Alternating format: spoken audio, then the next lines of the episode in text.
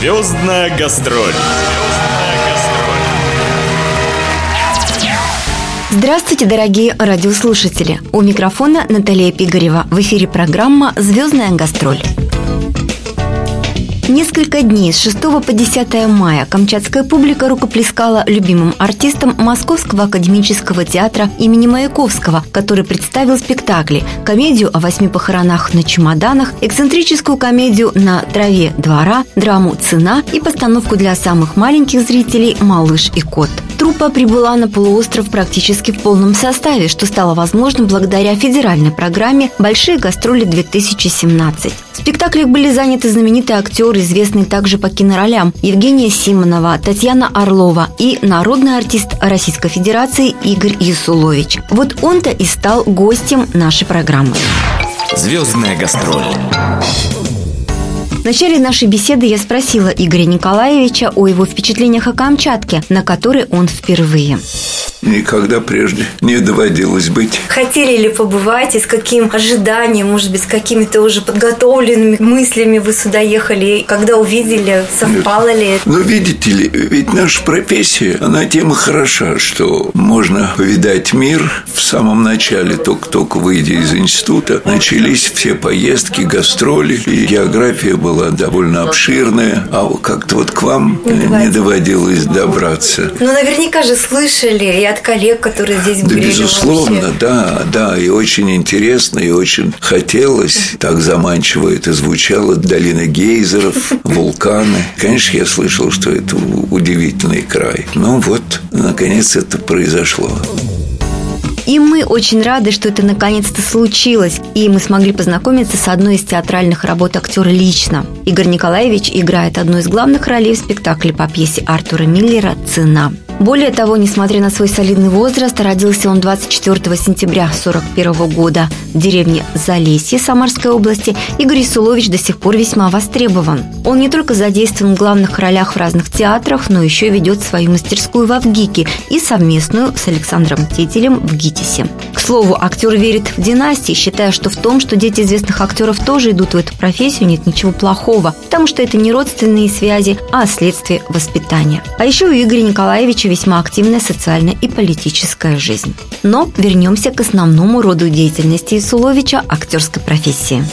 Насколько я знаю, практически с детства решили, что станете актером. Откуда вот у вас такое желание, такая уверенность? Почему вы так для себя определили свой путь? Дело в том, что последнее место службы отца был город Таллин. А в 32-й школе, где я учился, был замечательный драматический кружок. Он такой легендарный кружок был. И мы знали, что из этого кружка ребята ездили поступать в театральный, их принимали. Наиболее известные Владимир Коренев, который играл человека-амфибию, Лариса Лужина, Замечательный был руководитель Иван Данилович Росомахин, артист Таллинского русского драматического театра, очень увлеченный профессией, влюбленный в профессию. Видимо, и нам эту прививку сделал, потому что был действительно очень хороший кружок. Мы выпускали спектакли. Это не просто какие-то там отрывочки делали, а спектакли, которые игрались на сцене русского драматического театра. Да, это было очень, как сейчас говорят, престижно престижно. Я вам так скажу, кто знает, как сложилась бы жизнь. Вот поехал бы поступать в Москву на актерский факультет. Скажем, не поступил бы я, и неизвестно, как повернулась бы жизнь, да, и как судьба. Но мне повезло, я поступил в нужное место. То есть в нужное время поехал, в нужное место поступил. Нужным местом оказался в ГИК, где молодое дарование зачислили на курс Михаила Рома.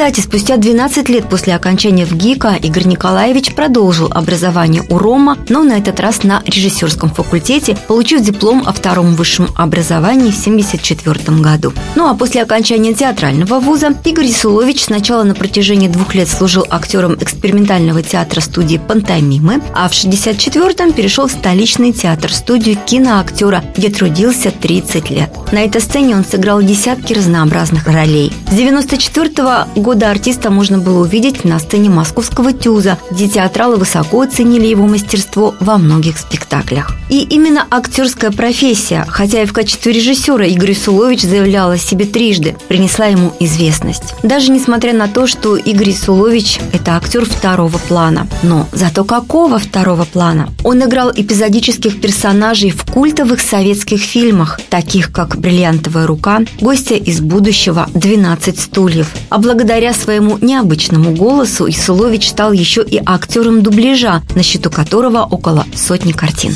Я больше чем уверена, вы, как и любой молодой начинающий актер, мечтали о главных ролях, о том, чтобы на вас писались пьесы, ставились постановки и так далее. Но вот почему-то я и читала про вас, и наедине со всеми смотрела с Юлией Меньшовой, когда вы были с ней в программе. Но почему-то у вас больше и вас лучше знают как актера второго, причем ярчайшего актера второго плана. Не обидно? Дело в том, что на вещи надо смотреть реально. Было одно время, были одни герои, потом пришло другое время, появились другие герои. Что уж тут обо мне говорить, если такой замечательный актер Мирхольдовский, кстати, и Павлович Гарин, или тоже Мирхольдовский актер Сергей Александрович Мартинсон, которых мы видели и восхищались этими актерами. Ну вот картина «Золушка», где Эраст Павлович играл короля. И что тут сетовать? Я вовсе не жалуюсь, потому что я существовал в стороне от столбовой дороги. И, может быть, во многом и сохранился благодаря этому. Дело ведь не в том, главную роль играешь ты или не главную, второстепенную или вообще эпизодическую. Если посмотреть список ролей, там есть у меня и главные роли, и роли второго плана, и эпизодические роли. Но самое главное другое. Если в том материале, который тебе предлагают, есть человеческое содержание, если есть какая-то история, не для того, чтобы просто, ну вот взять и появиться на экране, а что-то происходит, и ты можешь прикоснуться к этой человеческой истории, то и тебе интересно, и, и зрителю, зрителю интересно. Естественно, это вызывает какую-то ответную реакцию. Вот поэтому меня совершенно эта сторона не волнует. А началась кинематографическая биография Игоря Суловича с картины «Девять дней одного года», снятой талантливым режиссером и наставником Михаилом Ромом в 1961 году. Картину можно считать эталоном кино того времени. Это была очень сложная и интеллектуальная драма. Игорю досталась маленькая роль, но даже это не помешало актеру показать свой талант. Игорю Силовичу очень польстило участие в фильме своего учителя. Он был единственным из всей мастерской, кого Ром позвал к себе сниматься сниматься. С тех пор он снимался непрерывно. Фильмография актера насчитывает около 200 названий различных полнометражных картин и сериалов. Чаще всего Исуловичу доставались роли второго плана, но даже эпизоды с его участием отлично запоминались зрителям, а фразы его персонажей становились афоризмами. Сами же работы способствовали росту его известности. Ну что вы тогда можете назвать самой яркой своей актерской удачей? Если... Ну, это пускай зрители называют. Была такая картина у меня «I love you, Петрович». Вот там я играл Петровича. Тоже такая интересная история человеческая. Сделана она в таком жанре, то, что называется «movie road». Когда люди передвигаются из одной точки в другую, собирается компания, какие-то разные люди. Им по пути, и вот они движутся. Какие-то истории в это время происходят. Или, скажем, «Человек-ветер». Я играл этого «Человека-ветра». Но вообще-то говоря, если уже совсем определять, что за профессия такая и чем заниматься, это мое убеждение глубокое, что актеру нужно играть в театре. И в театре я могу сказать, что я вполне удовлетворен тем, как сложилась моя судьба, моя жизнь и роли, которые я играю в театре. Замечательные. Но назову вам авторов, чтобы было понятно. Чехов, Шекспир, Лопе де Вега, Грибоедов, артистов. И режиссеры, с которым я работал, театр, в котором я служу, театр юного зрителя, там замечательные два режиссера. Генриетта Наумна Яновская и Камеронж Гинкас. Театр Маяковского меня пригласили сыграть Гарри Соломона. Пригласил Леонид Ефимович Хейфиц. И тоже пьеса ведь замечательная Артура Миллера. И каждый раз, погружаясь в материал, открываешь какие-то новые нюансы, какие-то замечательные черточки. Театр очень живое дело. Это во всем. Поэтому мне грех жаловаться. Звездная гастроль.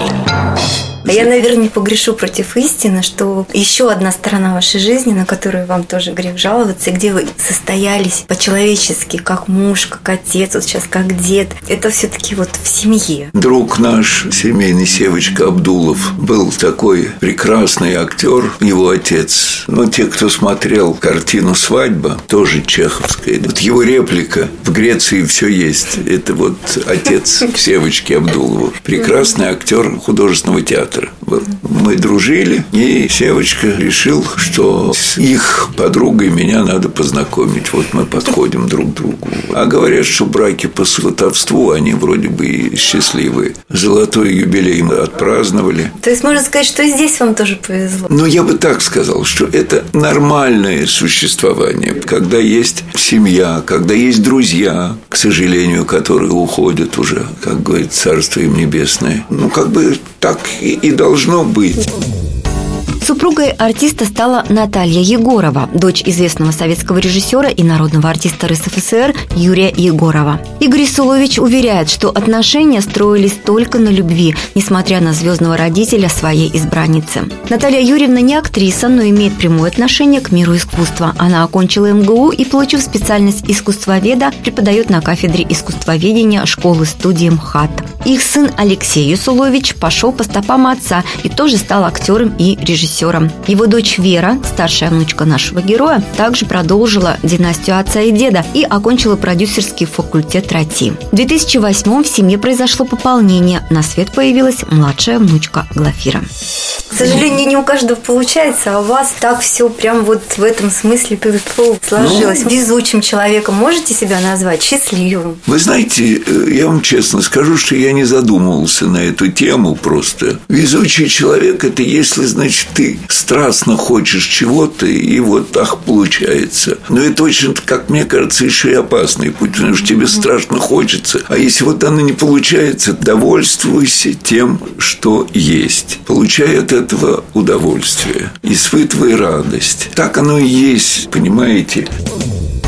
Действительно, эту простую истину, которая помогла актеру по жизни, можно, видимо, и назвать секретом его личного счастья и профессионального успеха. В 2000 году Игорь Ясулович стал лауреатом Государственной премии России, а в 2001 получил звание народного артиста Российской Федерации. Из последних работ актера в кино нужно отметить полнометражные картины «Соломея», «Коробка» и «Всегда говори всегда», сериалы «Каменская», «Брежнев», «Ермоловы», «Статский советник», «До смерти красиво». В 2013 году актер получил государственное признание и орден почета за большие заслуги в развитии отечественной культуры и искусства, многолетнюю плодотворную деятельность. Я могу пожелать, чтобы все складывалось у людей так, как им хотелось бы, чтобы это получилось. Но для того, чтобы это получилось, нужно и какие-то усилия прикладывать. Но в этом и есть смысл жизни. Поэтому желаю вот, чтобы цели и средства совпадали, и чтобы все были счастливы.